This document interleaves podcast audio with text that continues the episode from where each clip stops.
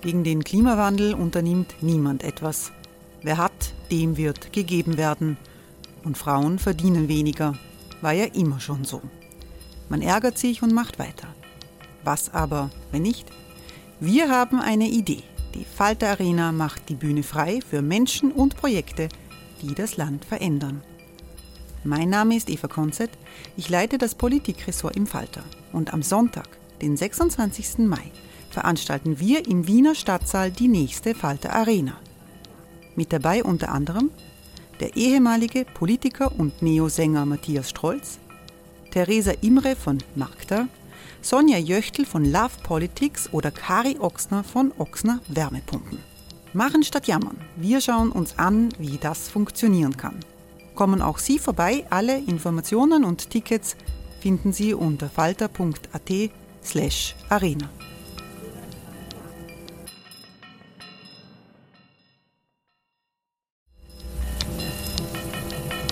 Falter-Podcasts werden durch Werbung unterstützt. Das hilft bei der Finanzierung unseres journalistischen Angebots. Die Erderhitzung ist kein Gefühl, aber mit vielen Gefühlen verbunden. Sorgen etwa oder Angst.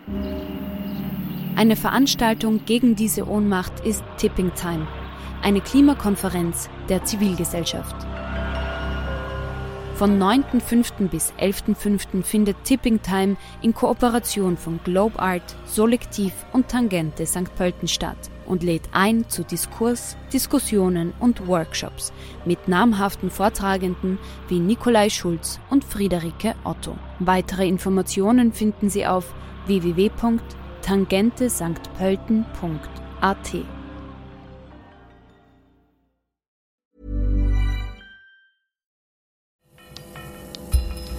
Falter Radio, der Podcast mit Raimund Löw.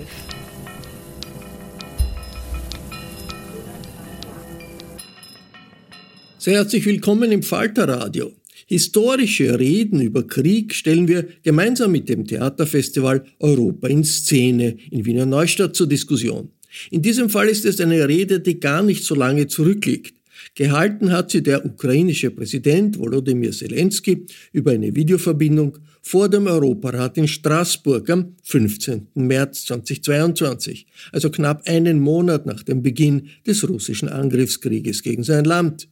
Zuvor hatten wir im Falterradio die Rede von Joschka Fischer besprochen, mit der der damalige grüne deutsche Außenminister 1999 den NATO-Luftkrieg gegen Serbien zur Befreiung Kosovos verteidigt hatte. Hören Sie den Appell Zelenskis zur Unterstützung des Verteidigungskrieges seines Landes, vorgetragen von Martin Schwander und danach diskutiert von Theaterleiterin Anna-Maria Krasnik und Standardjournalist Erik Frey.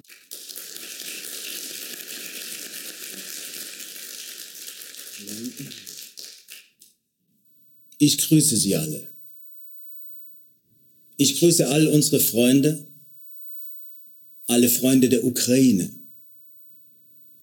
Ich grüße alle, die die Freiheit unterstützen.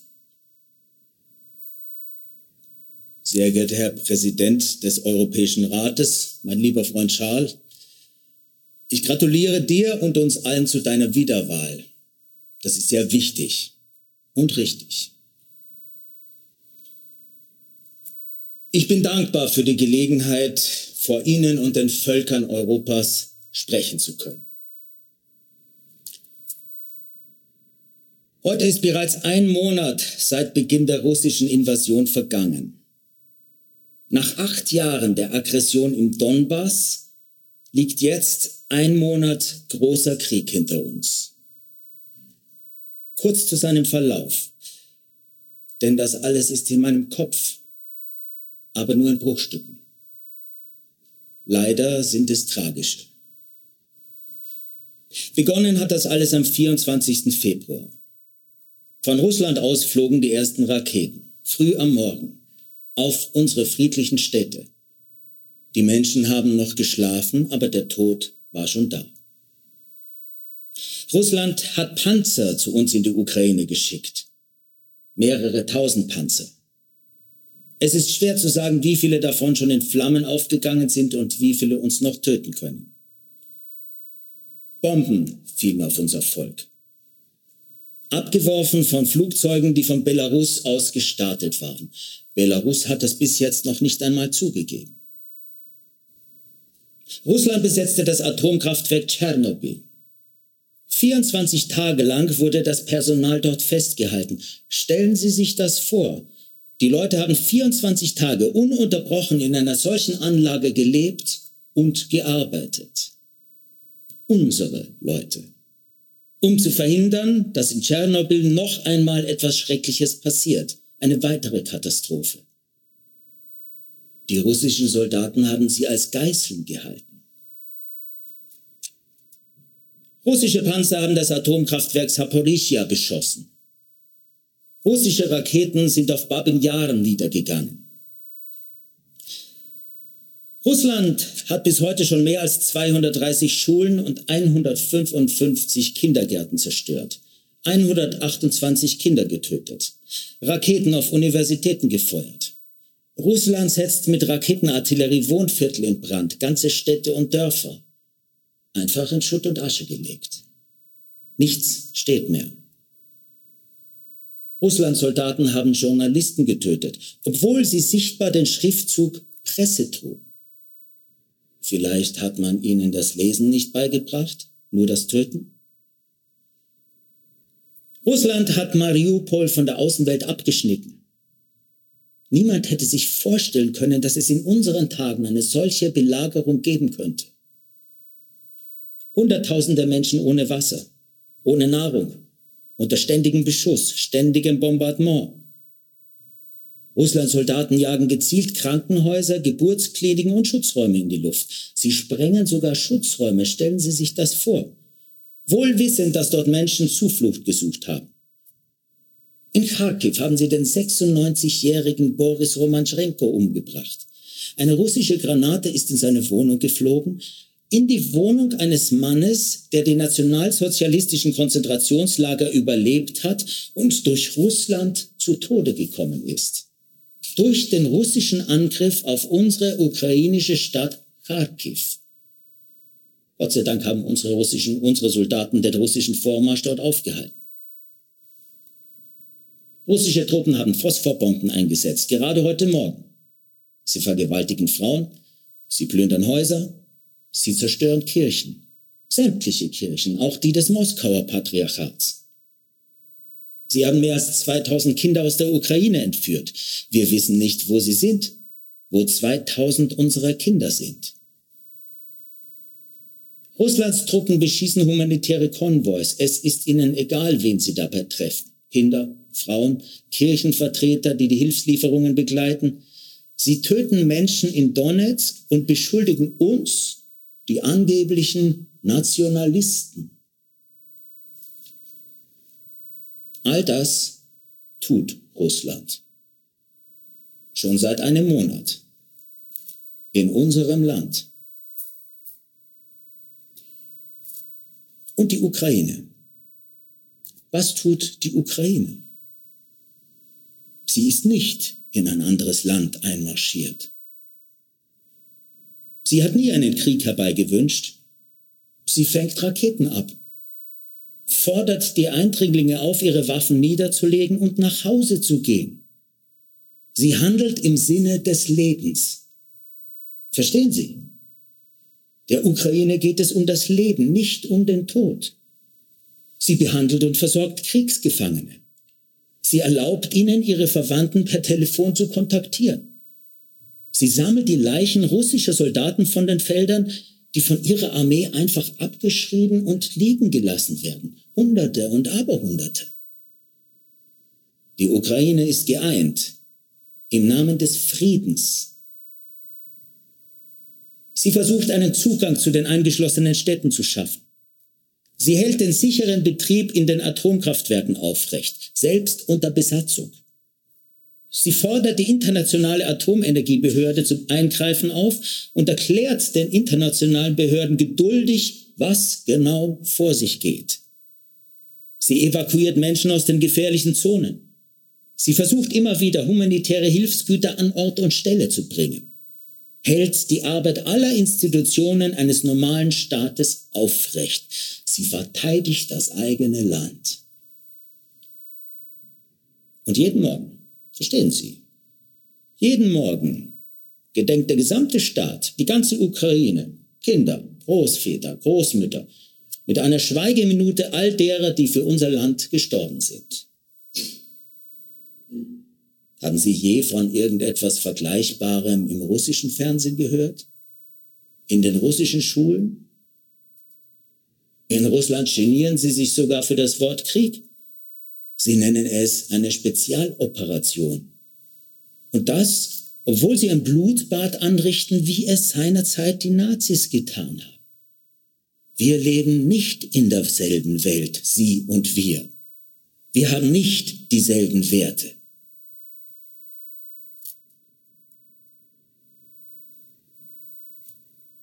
Und was tut die Europäische Union? Ich möchte mich bei Ihnen bedanken. Sie sind sich einig.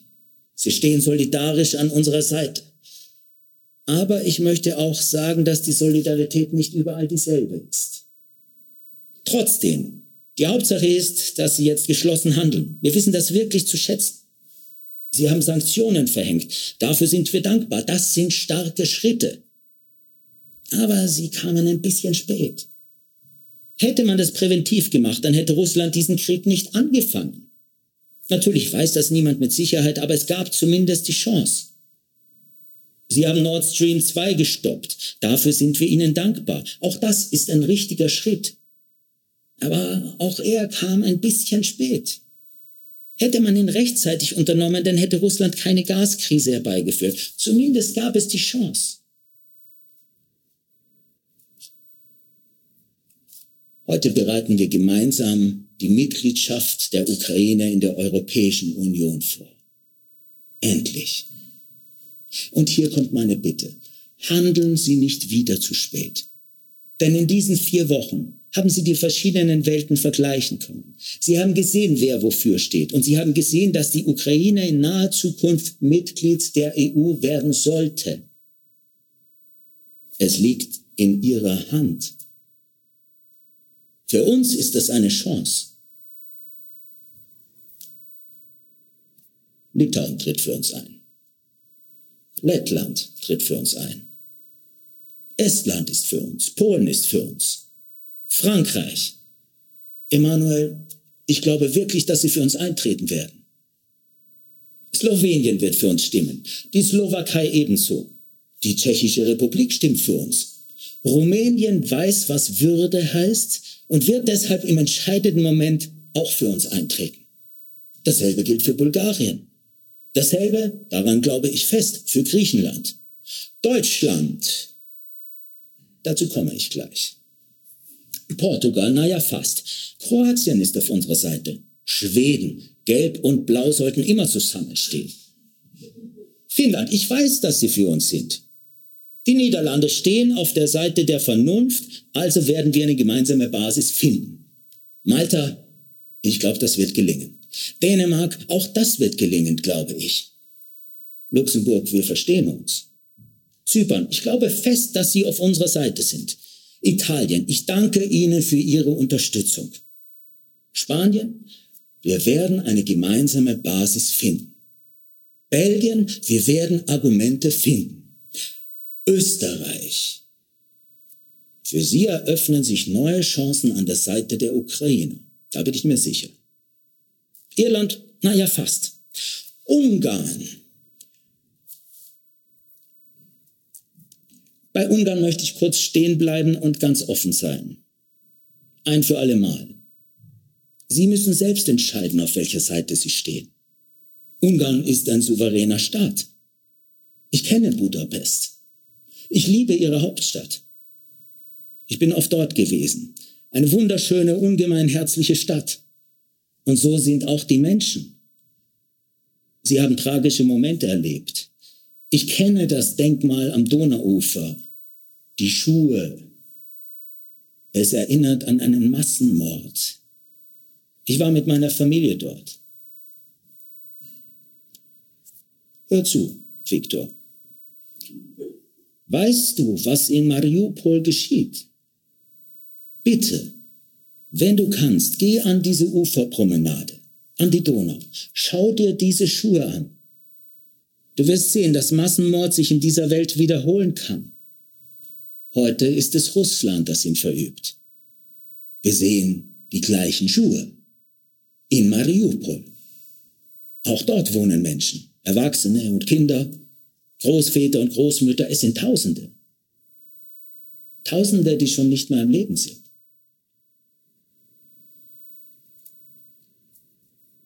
Und du fragst dich noch, ob du Sanktionen verhängen willst oder nicht, ob du Waffentransporte durchlassen sollst oder nicht, ob du mit Russland Handel treiben sollst oder nicht. Die Zeit des Zögerns ist vorbei. Es ist jetzt Zeit, eine Entscheidung zu treffen. Wir glauben an euch. Wir brauchen eure Unterstützung. Wir glauben an dein Volk. Wir glauben an die Europäische Union. Und wir glauben, dass auch die Deutschen im entscheidenden Moment auf unserer Seite stehen werden. Vielen Dank. Es lebe die Ukraine.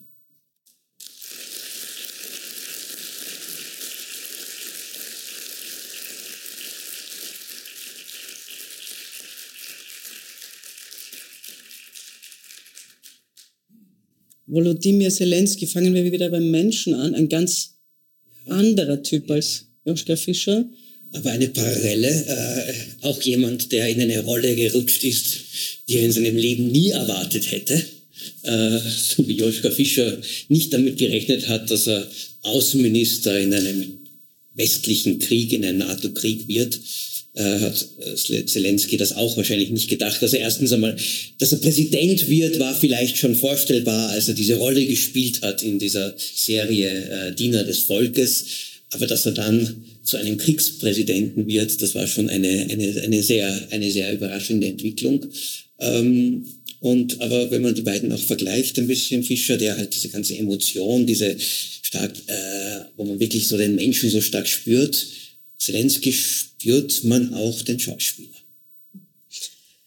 Ganz genau. Ähm, es war übrigens natürlich, wie Sie sich vorstellen können, eine, eine interessante Aufgabe, äh, dass ein Schauspieler einen Politiker spielt, der Schauspieler war oder ist. Ja. Klassische Martin Schwander-Aufgabe. Ähm, tatsächlich ist es ja so, dass nur vorweg, dass die also du wirst das, vermutlich ist das jemand, der diese Leute ja wirklich aus der Nähe, gewisserweise aus der Nähe beobachtet, seit vielen Jahren, glaube ich, bestätigen können. Die, äh, das ist der Reiz auch für die, äh, neben, neben dem, was man so über die Welt lernt, auch also in jeder Hinsicht, äh, an diesem Format, auch für uns als künstlerisches Team, für die Schauspieler, dass sie, das haben sie wahrscheinlich gesehen, sich sehr, sehr genau mit den Originalen ja, beschäftigen. Also die Art, wie Joschka Fischer heute hier war, Sprache, Gestik, alles äh, und auch wie Zelensky hier, das ist ziemlich genau am, am Original, würde ich jetzt mal sagen. Ich denke, äh, das kann man, kann, man, kann man bestätigen. Und das, das Verblüffende, wenn wir jetzt bei, nochmal bei, der, bei dem Charakter Zelensky bleiben, das Verblüffende bei ihm ist ja diese Mischung aus, aus einer großen Ruhe. Ja. Also der ist da irgendwie in einer das ist, bewundert man ja auch immer bei diesen Fernseheinschaltungen, wo einfach auch ganz ähnlich wie jetzt, also dieses irgendwie so gedrungen, immer sich abstützend und sehr einfach. Auf der anderen Seite, als würde da irgendwie am, am Wirtshaustisch was sein, unglaubliche Ruhe. Ähm, und dann aber doch, äh, trotz dieses, äh, dieses entsetzlichen Geschehens, ein, eine gewisse Komik immer mal ja. wieder einbaut. Ja, also diese, diese Aufzählung zum Schluss, die Art und Weise, wie er versucht, die Regierungschefs zu gewinnen, ganz typisch. Also das ist, das hat ja fast was, was Schwäghaftes. Ja, äh, ähm, äh, also da mussten wir auch sehr aufpassen. Als Schauspieler hat man natürlich gleich eine Lust, das, das völlig auszuspielen. Das tut Zelensky ganz bewusst nicht. Also er arbeitet mit diesen Figuren, mit diesen Methoden, aber er versucht sich eigentlich sehr zurücknehmen, also ja, zu nehmen in, in dieser wahnsinnig schwierigen Situation. Und hier gleich eine Frage an dich wie, wie macht er das oder wie schätzt du das ein? Die, die große Schwierigkeit, das hat man beim Proben schon gemerkt, ist ja, dass er als also man kann es nicht anders sagen, als Bittsteller kommt, äh, gleichzeitig aber äh, schon immer wieder das Gefühl hat, Leute, das geht alles zu langsam. Also diese Mischung aus Bitten und fordern, das ist doch wahnsinnig schwer und ist fordern, wahrscheinlich oft. Fordern und eigentlich auch fast schon führen. Ja. Zelensky sieht sich als der heute der moralische Führer der freien Welt. Mhm. Äh, hat, auch, hat auch Gründe, das zu tun. Es ist ganz interessant. Ich glaube, in, in, in der Geschichte von großen politischen Persönlichkeiten gibt es meistens einen Moment, wo sie eine Entscheidung treffen können, die richtig oder falsch ist. Ähm, und bei Zelensky war das genau am dem 24.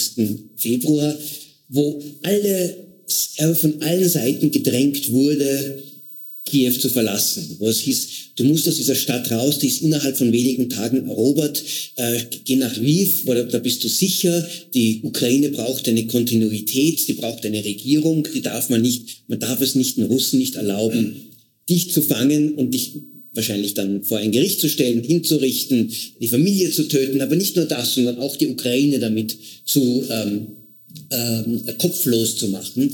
Und in diesem Moment, auf, aus einem, wahrscheinlich aus einem Bauchgefühl heraus, hat Zelensky, er konnte das ja nicht vorbereiten oder so, sondern ent, ent, entschieden, nein, er bleibt.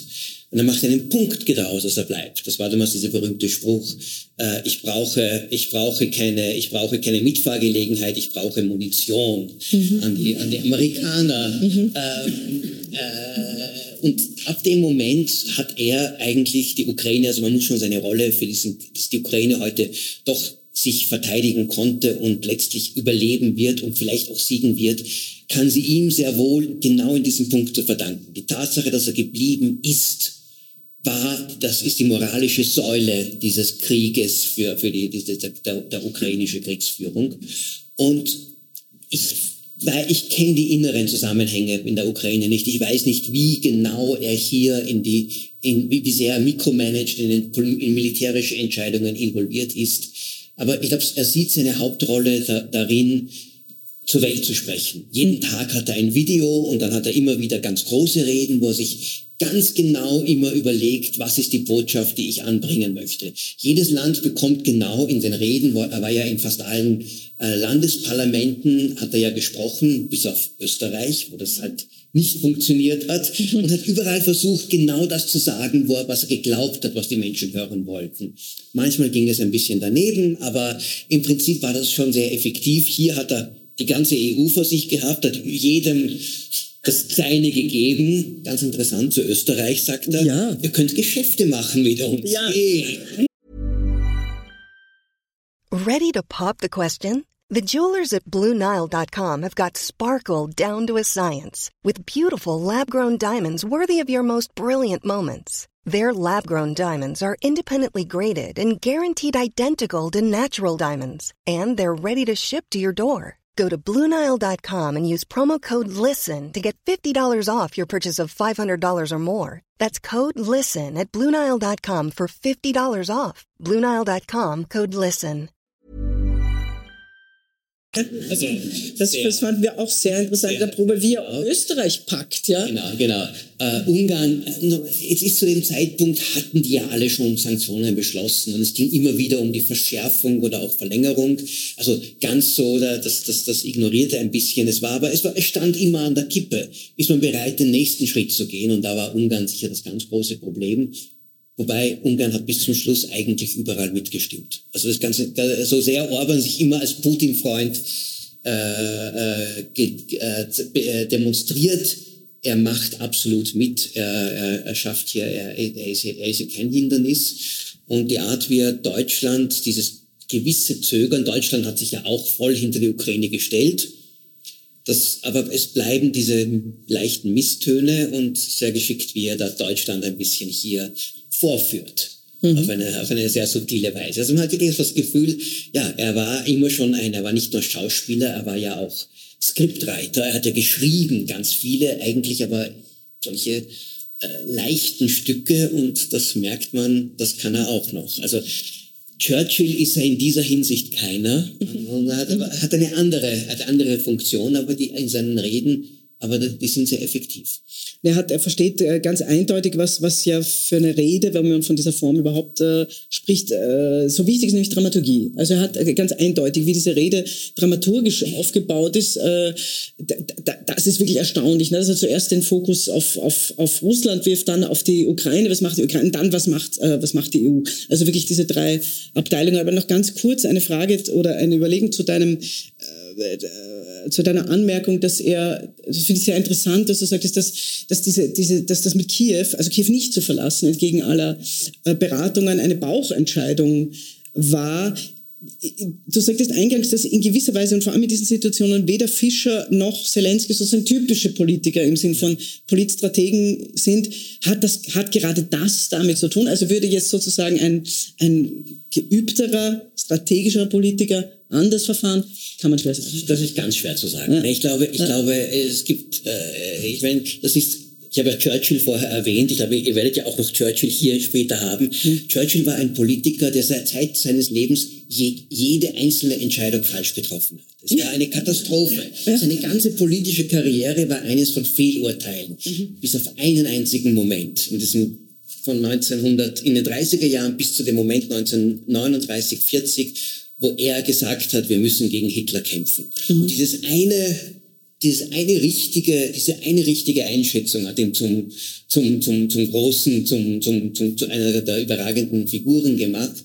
Ähm, man kann das auch bei einigen anderen äh, Persönlichkeiten, Politikern beobachten. Äh, Schröder zum Beispiel war, hat diese, hat ein einziges Mal diese Agenda, diese Agenda 2010 äh, entschieden, also die Hartz-IV-Reformen, die zumindest in Hinsicht vieler als, als, als sehr wertvoll gesehen wurden. Joschka Fischer auch war, auch im Kosovo-Krieg sicher ein, ein Augenblick.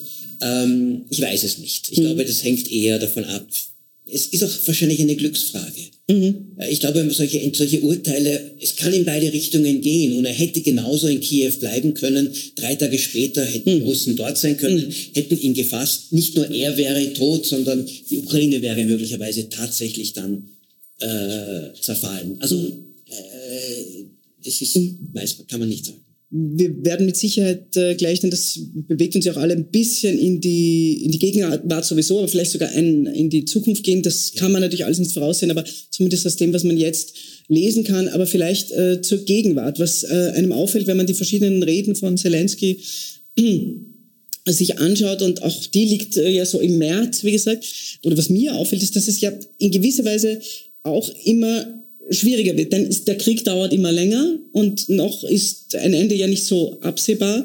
Und äh, dieser, dieser äh, gewisse, zumindest bei vielen Menschen, äh, Sympathie, Vorschuss von jemand, der also beherzt sagt, so, also ich stelle mich jetzt dahin als ein ganz normaler Mensch in meinem T-Shirt und ich halte jetzt diese Reden, der geht ja auch ein wenig verloren. Also man kennt das ja jemand, der, der immer wieder fordert und immer wieder fordert, weil es halt einfach auch nicht, äh, sich nicht ändert, die Situation. Hat er es nicht immer schwerer mit seinen Appellen? Ja, das, das ist nicht, das, äh, es wird schwerer und leichter für ihn. Mhm. Ganz am Anfang, also wirklich in diesen ersten Tagen und Wochen, äh, einerseits war man, war man im Westen empört über das, was die Russen machen. Gleichzeitig war das Gefühl, äh, es ist chancenlos, Ukraine sollte gleich kapitulieren, sie können, sie haben eh keine Chance. Dazu kam eine, eine Meinung, die, die weit verbreitet war, naja, Putin hat ja nicht ganz Unrecht, der Westen ist ja mit Schuld. Mhm. Äh, das war die ganze NATO-Erweiterung, wurde ja, äh, wurde, das war die, ein die russisches, russische Narrativ. Der Westen hat durch die NATO-Erweiterung, durch die, durch die äh, durch die Möglichkeit, dass die Ukraine auch der NATO beitreten könnte, irgendwann einmal, musste Putin seine russischen Sicherheitsinteressen vertreten. Also da gab es schon viele Apologeten auch bei uns im, im, im Westen. Ähm, übrigens, wenn man zurückschaut, noch einmal zu, zu, zum Kosovo-Krieg, äh, kann man auch richtig sagen, dieser Kosovo-Krieg war eines der Punkte, wo Russland, damals war Boris Jelzin noch Präsident, wo Russland eigentlich gekippt ist, weg von hm. der westlichen Orientierung hin zu einer tiefen Enttäuschung über den Westen, weil auch wenn es Fischer nicht gesagt hat. Russland wurde nicht ins Boot geholt, äh, sondern wurde ein bisschen hier, Jelzin wurde hier ein bisschen abge, ab, abgetan.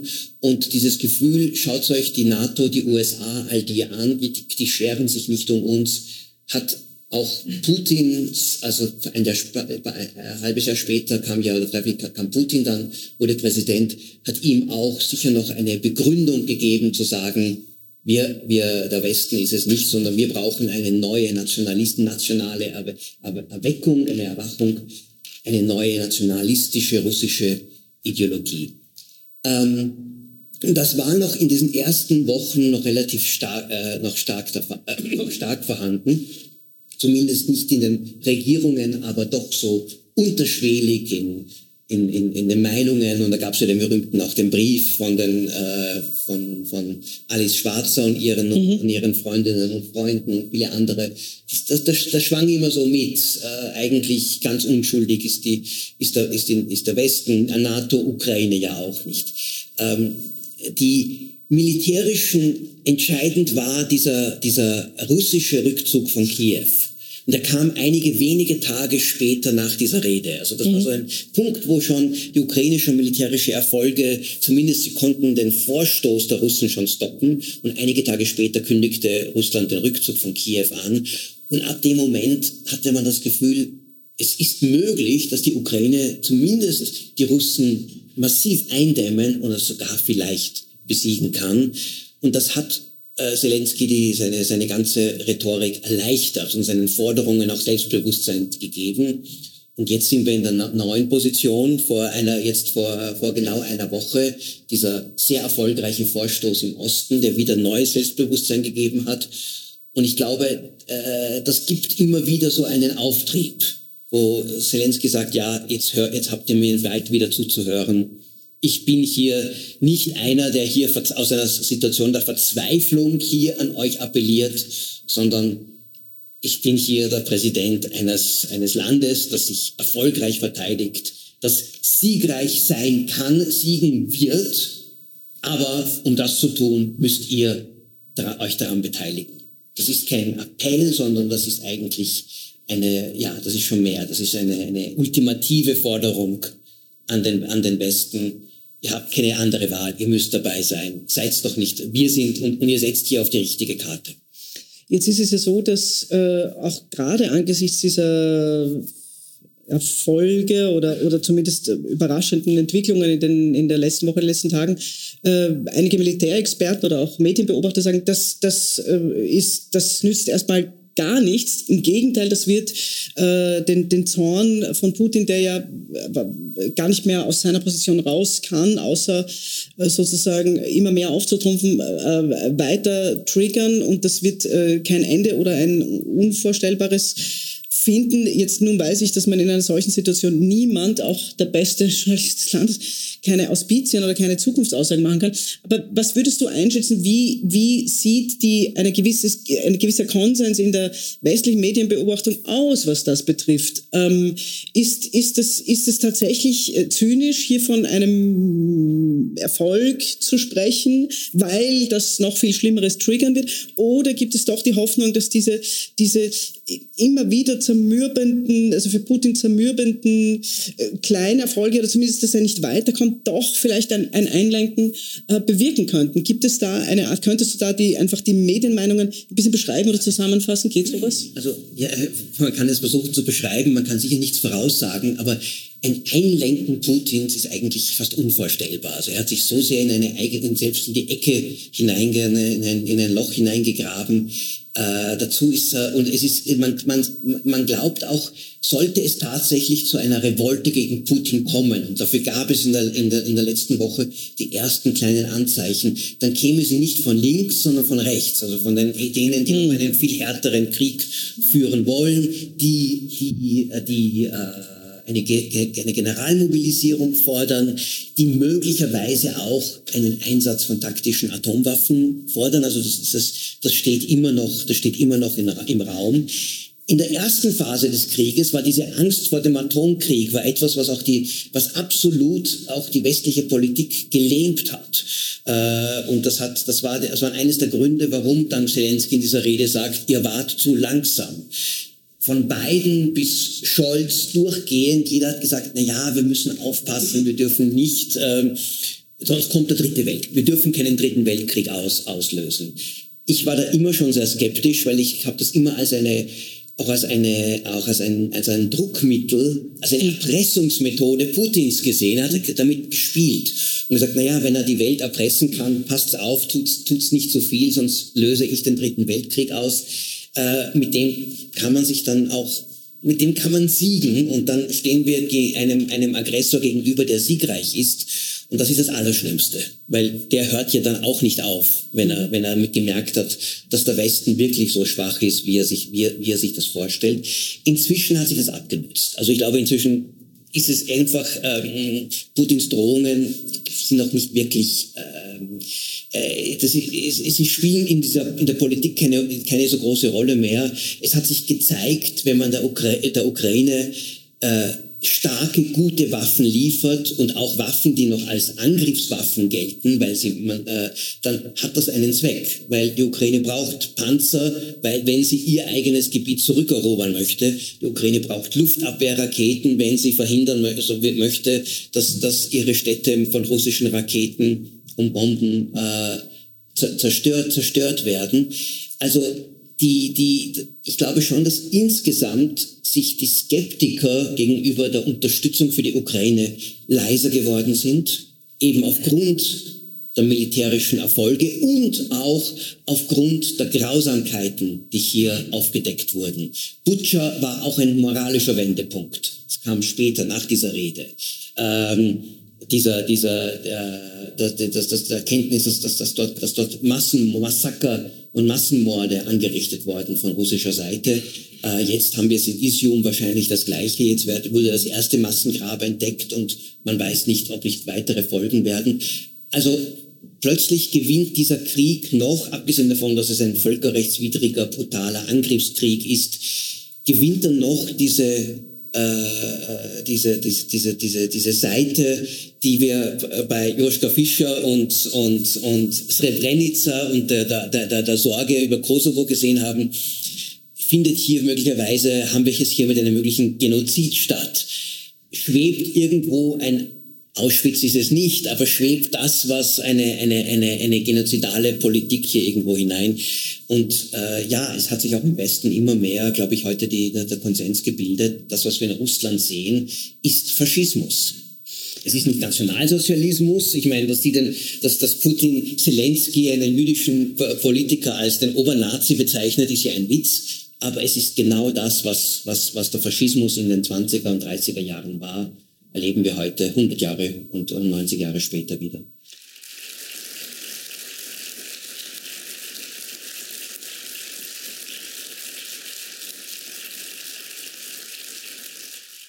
Das war eine Theaterproduktion unter dem Titel Reden des Theaterfestivals Europa in Szene in Wiener Neustadt vom 16.09.2022. Bei den Veranstaltern bedanke ich mich für die Zusammenarbeit. Martin Schwander war in dieser Produktion Volodymyr Zelensky. Besprochen haben diese Rede Theaterleiterin Anna-Maria Krasnik und Standardjournalist Erik Frei. Das Theaterfestival Europa in Szene gibt es übrigens in der neuen Saison in Wiener Neustadt vom 1. März bis zum 2. April 2023. Ich verabschiede mich von allen, die uns auf UKW hören, im Freirad Tirol und auf Radio Agora in Kärnten. Der Falter verbindet Berichterstattung über aktuelle Politik mit einem Blick auf Kultur und Geschichte.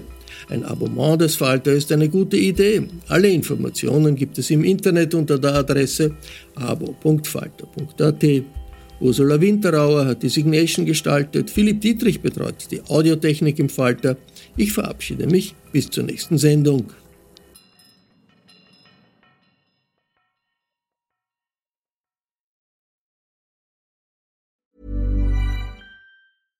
Cool fact a crocodile can't stick out its tongue. Also, you can get health insurance for a month or just under a year in some states. United Healthcare short term insurance plans, underwritten by Golden Rule Insurance Company, offer flexible, budget friendly coverage for you. Learn more at uh1.com. Planning for your next trip? Elevate your travel style with Quince. Quince has all the jet setting essentials you'll want for your next getaway, like European linen, premium luggage options, buttery soft Italian leather bags, and so much more and is all priced at 50 to 80% less than similar brands. Plus, Quince only works with factories that use safe and ethical manufacturing practices. Pack your bags with high-quality essentials you'll be wearing for vacations to come with Quince. Go to quince.com/pack for free shipping and 365-day returns.